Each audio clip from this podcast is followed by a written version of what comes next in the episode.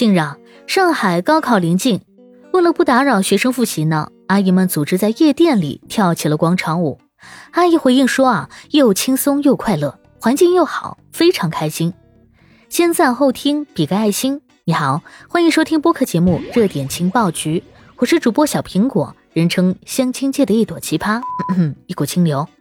近年来啊，跳广场舞已经成为了许多中老年人的一项流行活动。这项活动呢，不仅有助于锻炼身体，还可以与朋友们共同交流和分享生活的喜悦。但是啊，最近在上海，阿姨们将跳广场舞的阵地转移到了夜店，这一幕啊，却引起了不少网友的争议。许多网友纷纷表示支持和赞赏，认为阿姨们的行为体现了关爱和理解，给学生们创造了一个安静的学习环境。学生们都在抓紧复习，而高考呢，是中国学生人生中最重要的时刻，成绩好坏对未来的发展影响深远。有人说啊，这是中国最有素质的一帮阿姨，觉悟非常高。还有人称赞呢，阿姨们懂事和善良。认为这种相互理解和配合是社会和谐的体现。零零后整顿职场，大妈们整顿夜店，阿姨们也表示说啊，孩子们要高考了，对不啦？夜店的环境呢，非常适合他们跳广场舞，音乐节奏欢快，场地宽敞，氛围热烈。在跳舞的过程当中呢，他们能够释放压力，保持身体活动，同时呢，也感受到了社交的乐趣。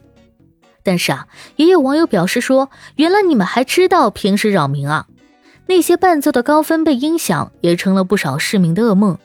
每天晚上持续三个小时，多个音响同时打开，还有很多地方的广场舞呢依然在进行。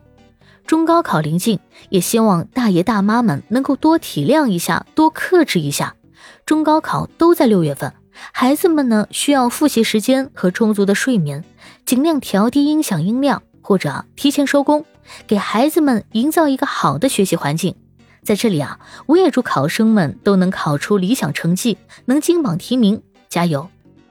而尽管跳广场舞确实会对学生造成一定的干扰，但我们也不能否定这项活动对中老年人的心理和生理健康所带来的积极影响。因此啊。当中老年人和学生能够坐下来互相交流，并共同探讨如何合理的安排活动，相信啊，这个社会问题也许就能够迎刃而解了。你遭受过广场舞的噩梦吗？欢迎在评论区给我留言。感谢收听，欢迎关注、评论、给个订阅。我是主播小苹果，我们下期见。